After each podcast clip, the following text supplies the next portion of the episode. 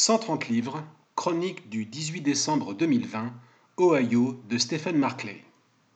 New Canaan, 15 000 âmes, trou d'Amérique moyenne à la fois rurale et industrielle coincé au nord-est de l'Ohio, là où l'on cause avec l'accent des Appalaches.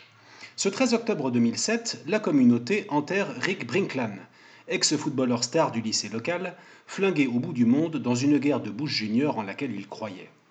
Il était l'un des fils les plus aimés de New Canaan, aussi le célèbre-t-on avec toute la pompe dont la ville demeure capable. Sa dépouille remonte la rue principale sur le plateau d'un pick-up Dodge, enfermé dans un cercueil prêté par le Walmart local.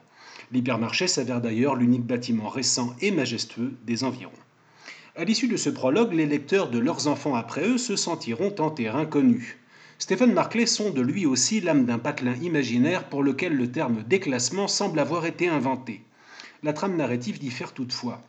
Là où Nicolas Mathieu décortiquait le déterminisme familial expliquant la trajectoire des adolescents d'Ayange à la fin du XXe siècle, son homologue américain s'intéresse plutôt aux jeunes adultes que ceux de New Canaan sont devenus, 12 ans après que le 11 septembre les accueillit en pleine high school. Un soir de juillet 2013, Bill, Stacy, Dan et Tina convergent sans le savoir vers la ville où ils ont grandi. Chacun avait de bonnes raisons de la fuir une fois le bac en poche et dispose d'un motif bien particulier pour y retourner. Dès qu'on remet les pieds à Nuka, on tombe sur des gens du lycée, la peste et le choléra en prime. Si la soirée est racontée successivement du point de vue des quatre protagonistes et connaîtra des issues diversement dramatiques, les exilés sont voués à se croiser à toute heure de la nuit, aussi bien qu'à saluer les mêmes connaissances autochtones. Collision du présent et flashback de l'adolescence livreront au lecteur des vérités toujours plus glaçantes. Extrait. Rick aboya de rire. Tu parles, ma couille C'était ça le truc avec Rick. Sa grossièreté, son irrévérence ne parvenaient jamais à masquer l'immense amour qu'il avait pour les autres. En réalité, elles y étaient liées. Et donc, bien que trop ivres pour conduire, ils allèrent au lac en voiture, franchissant l'horizon de la boule à neige qu'était leur ville. Ben avait envie d'écrire une chanson sur Rick, sur ce style de mec qu'on trouve un peu partout dans le ventre boursouflé du pays, qui enchaîne Budweiser, Camel et Nachos accoudés au comptoir comme s'il regardait par-dessus le rebord d'un gouffre, qui peut frôler la philosophie quand il parle football ou calibre de fusil, qui se dévisse le cou pour la première jolie femme mais reste fidèle à son grand amour, qui boit le plus souvent dans un rayon de 2 à 3 km autour de son lieu de naissance, qui a des mains calleuses, un doigt tordu à un angle bizarre à cause d'une fracture jamais vraiment soignée, qui est ordurier et peut employer le mot putain comme nom, adjectif ou adverbe de manière dont vous ignoriez jusque-là l'existence. On est putain de bien ici, putain, dit Rick assis dans l'herbe en admirant le miroitement nocturne de Jericho Lake. Pourtant son ami n'avait rien d'ordinaire. Il vivait en roue libre, était têtu comme une mule et aussi rusé qu'un coyote. Il portait en lui des océans entiers, toute la nature du pays, des fantômes farouches et quelques centaines de millions d'étoiles. Gosse de riche, beau garçon nonchalant et agaçant donneur de leçons qui jouait au basket en virtuose, Bill Ashcraft avait tout pour être aussi envié que détesté par ses condisciples, mais ceux qui le connaissent bien le trouvent curieusement gentil. C'est en terrain très hostile qu'Ashcraft prêcha contre la politique d'un gouvernement de faucons, avant de partir sous des cieux réputés plus progressistes. Établi à la Nouvelle-Orléans après plusieurs missions autour du monde pour le compte d'ONG puis un crochet par la campagne d'Obama, il a désormais besoin d'argent. Les psychotropes de toutes sortes sont de loin sa principale dépense. Bill accepte donc avec joie de livrer à New Canaan un mystérieux paquet. Stacy Moore, elle, compte passer une thèse en littérature et poursuivre sa carrière d'écrivain sur la côte Est. Fonder une famille homoparentale y sera plus aisé que dans l'Ohio profond. Le dilemme entre foi chrétienne, incarnée par un frère prêcheur et rigoriste, et acceptation de son identité sexuelle la tarauda longtemps. Rendant visite à ses parents, elle consent à faire une pause dans l'un de ses QG de lycéenne pour y revoir une figure honnie, celle de la mère de son ancienne petite amie, qui lui a lancé un intrigant appel à l'aide. Puisqu'il fut un enfant sage, timide et passionné d'histoire, Dan Eaton n'eut jamais de conflit familial à résoudre, mais ses démons intérieurs se montrèrent autrement plus coriaces à dompter. Celui qui travaille désormais en Pennsylvanie comme spécialiste de l'extraction du gaz de schiste s'est engagé dans les mêmes expéditions punitives que feu Rink Brinkland. Dan en rentra dépourvu de son œil droit et de pas mal de certitudes. Pour lui, il ne saurait être question de séjourner à New Canaan sans dîner avec Hailey, avec laquelle il vécut une relation sinusoïdale. La visite de Tina a elle aussi à voir avec l'amour, mais c'est de revanche qu'il s'agit. Elle fut la plus jolie des élèves de troisième, doublée de la petite amie jalousée du formidable numéro 56 de l'équipe de foot du lycée, promise à un avenir en professionnel. Elle est aujourd'hui caissière en surpoids chez Walmart, mariée à un pompiste bienveillant mais malingre, et doit encore compter les scènes une fois rentrée chez elle. L'identité du principal responsable ne fait aucun doute. Jusqu'où devra-t-il payer pour que Tina connaisse enfin la paix? Possible qu'elle exige plus qu'un œil, voire une dent. Extrait.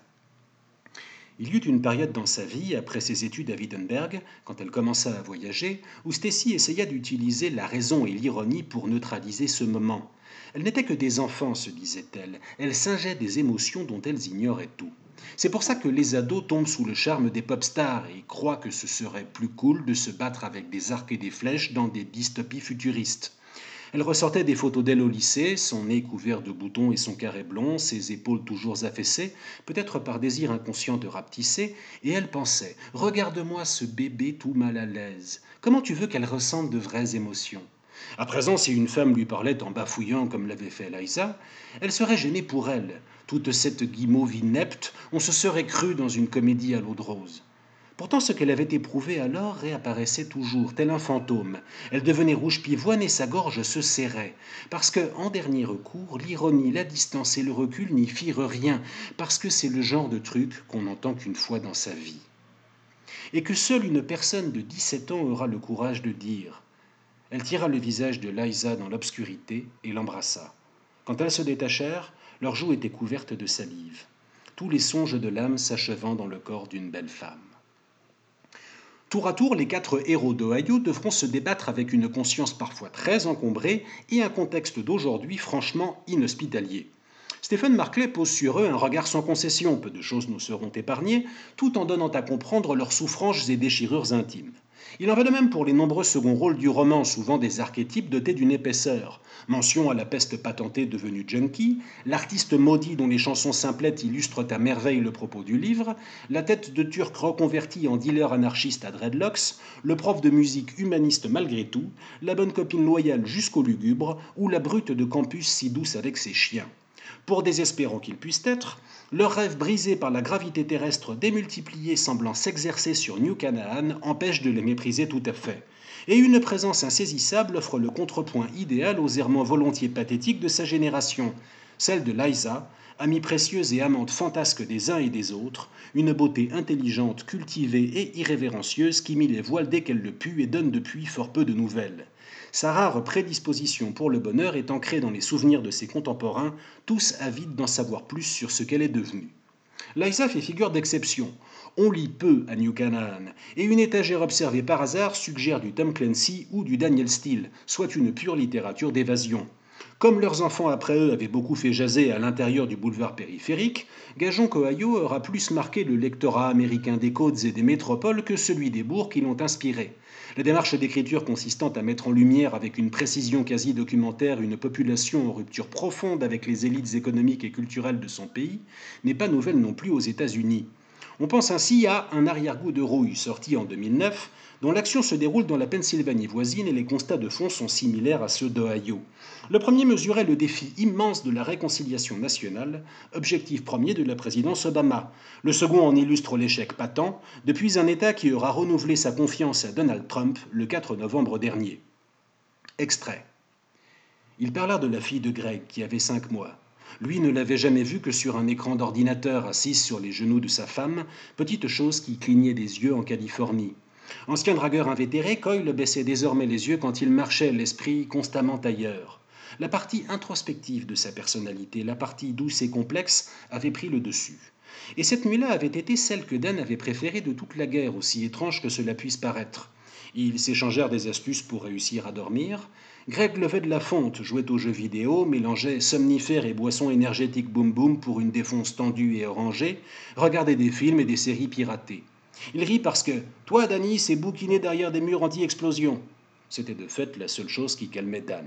Difficile de dormir quand on revient d'un affrontement, quand les cris, les jurons, les chocs et la transpiration ont lancé votre adrénaline à max 5.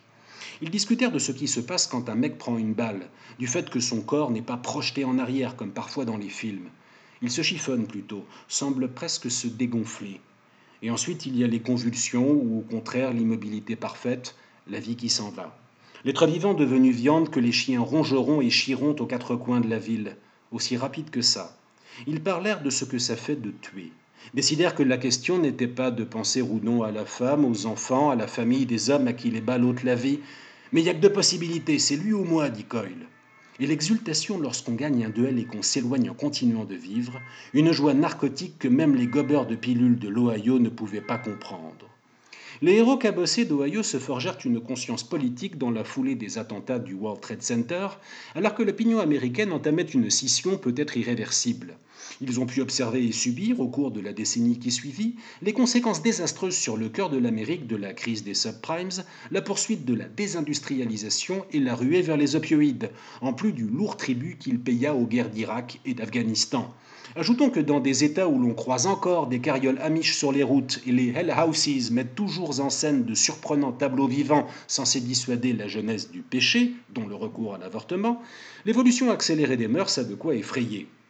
Côté libéral, on rumine la faillite des intentions supposées les meilleures. Côté conservateur, la colère s'exonère désormais de toute rationalité, elle se suffit à elle-même. Le New Canaan du début de ce siècle n'a rien d'un paradis perdu, c'est pourquoi les quatre protagonistes d'Ohio s'en sont échappés, au point de ne même pas être présents le jour où l'on enterra Rick Brinkland.